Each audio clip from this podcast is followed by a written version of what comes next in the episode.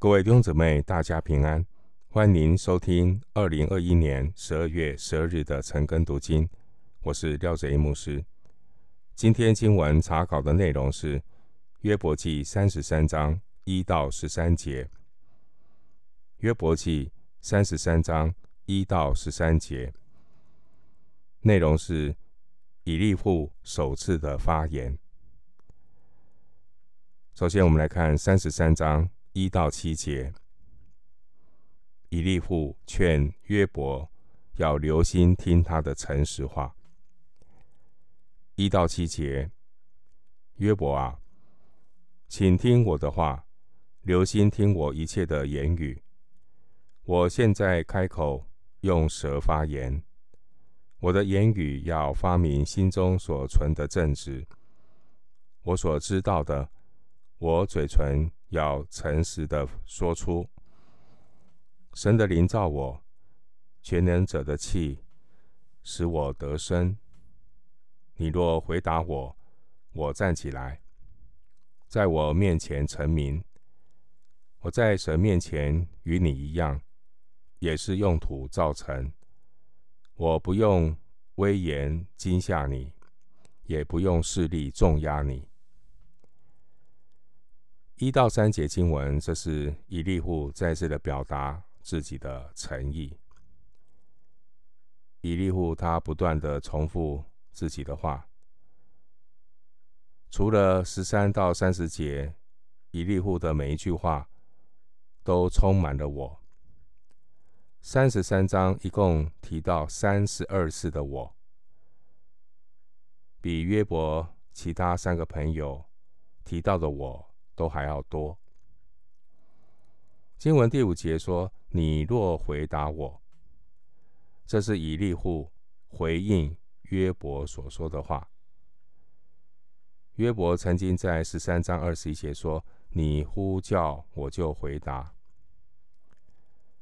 经文第五节说：‘在我面前成名。’这是以利户回应约伯说的话。”约伯在二十三章三到四节，约伯说：“惟愿我能知道，在哪里可以寻见神，能到他台前，我就在他面前将我的案件陈明。神也预备以利户来回应约伯，这是神的安排。经文第七节说。我不用威严惊吓你。这句话是以利户回应约伯曾经说过的话。约伯在十三章二十一节说：“不使你的惊惶威吓我，威吓我。”这个威严呢，原文的意思和惊惶是同一个词。惊吓原文和威吓是同一个词，所以以利户呢，他会针对约伯的需要来回应他。所以弟兄姊妹，人与人之间的沟通，重点不是讲我想讲的，重点是要讲对方需要听的，这个是非常重要的一个原则。不是自说自话，而是够，而是能够理解到对方他的需要，为他祷告，按着圣灵的感动来分享。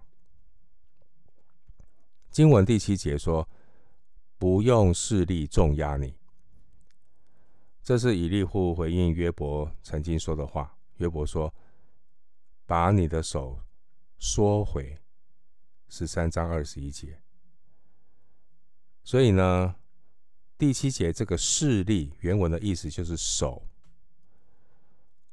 好，所以这个是一个回应。以利户呢，他不会呢用这种逼迫的压力来和约伯说话。当然，以利户的说话比较直白。虽然以利户他表示呢，他自己要与约伯同样站在受造者的地位上来发表看法。所以第六节，以利户他承认了自己也是用土造成的，所以人都是有限的，人是尘土所造，也要归于尘土。这是以利户他的自知之明，人是有限的，所以他的意思是他不会用这种优越感、居高临下的姿态来跟约伯说话，所以这是很重要的态度。人与人之间沟通的时候，要注意彼此的尊重。特别年长者对年轻人讲话，也不要倚老卖老，要尊重每一个人，用尊重的态度跟口气来彼此的对话。但我们在看三十三章之后，以利户的说话，实际上呢，以利户的口气其实都有一种“我是神代言人”的这种姿态。所以你看到三十三章的第五节、第七节，都可以嗅得出来，他是以神代言人来自居。这也告诉我们了，无论是谁，包括以利户，每个人都会有当局者迷的问题。回到经文，约伯记三十三章八到十一节，你所说的我听见了，也听见你的言语说，我是清洁无过的，我是无辜的，在我里面也没有罪孽。神找机会攻击我，以我为仇敌，把我的脚上了木狗，窥察我一切的道路。八到十一节总结的前面约伯的申诉，包括二十九章第一节到三十一章的四十节，是约伯的申诉，为自己的清白。辩驳，但以利户的观点是认为神呢比世人要大，比约伯要大。我们都是受造，我们都是渺小的受造，渺小的受造，包括人，怎么能够妄加的批评这位蛮有智慧能力？至高无上的造物主呢？以利户的这个观点，主要是要点出约伯一些心态上的问题，包括呢，约伯一直强调他是无辜的。第九节还有二十七章五到六节，约伯一方面说他是无辜的，可是约伯。他在描述神的时候，他说神是以约伯为仇敌。第九节还有参考十三章的二十四节。的确，人在苦难当中久了，难免呢受苦太深，也会口不择言了。另外十一节，十一节的经文呢，是以利户引用。约伯说过的话，在十三章二十七节。约伯曾经说：“把我的脚上了木狗，窥察我一切的道路。”那一利户要指出呢，约伯说的话会让人感觉呢，上帝好像很冷酷。接下来，一利户呢又指出约伯的盲点，因为约伯曾经。谦卑的祈求神，希望神能够指示他。然后约伯也不了解。约伯说：“为什么神要跟他争辩呢？”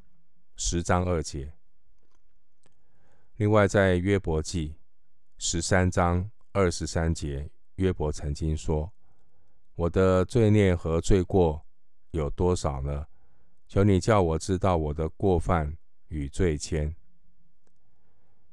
约伯这样说，他不晓得到底他有什么样的罪恶过犯。但是另外一方面，约伯还没有听到神的回答之前，约伯呢，他也是这样的断然的发誓说呢，他到死。也不以自己为不正，意思就是说我没有什么不对。可是到底对或不对，人有没有哪一些的过犯，神说了算。约伯还没有等到神回答之前，他就认为自己没有不对。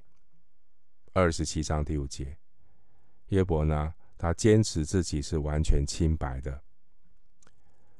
一方面，约伯说。求神让他知道他到底有什么罪恶过犯。那另外一方面就说，我是清白的，我没有什么罪恶过犯。约伯说话似乎自相矛盾，但是也是可以理解啊，因为毕竟是人嘛，谁能够知道自己隐而未现的罪呢？当然不知道。好，只有透过圣灵，透过一个清心祷告的人，来帮助我们。看到自己的盲点。实际上，约伯呢，他的内心始终坚定相信自己是无辜的。九章二十节，十章七节。其实约伯只是想要求神给他一个明确的回应跟答案。然后我们看到约伯，他是一个谨慎口舌的人。二章十节说，约伯不以口犯罪，但呢，以利户呢指出约伯说，约伯他并不了解自己，自己其实还是有老我跟肉体，只不过隐藏得很好。人的老我肉体，平常太平盛世的时候，岁月静好的时候是看不出来的。一个人只有被苦难不断的搅动，如同约伯，那他约伯那个看起来好像很纯净的生命的底层，其实沉淀着人的骄傲和一些苦毒。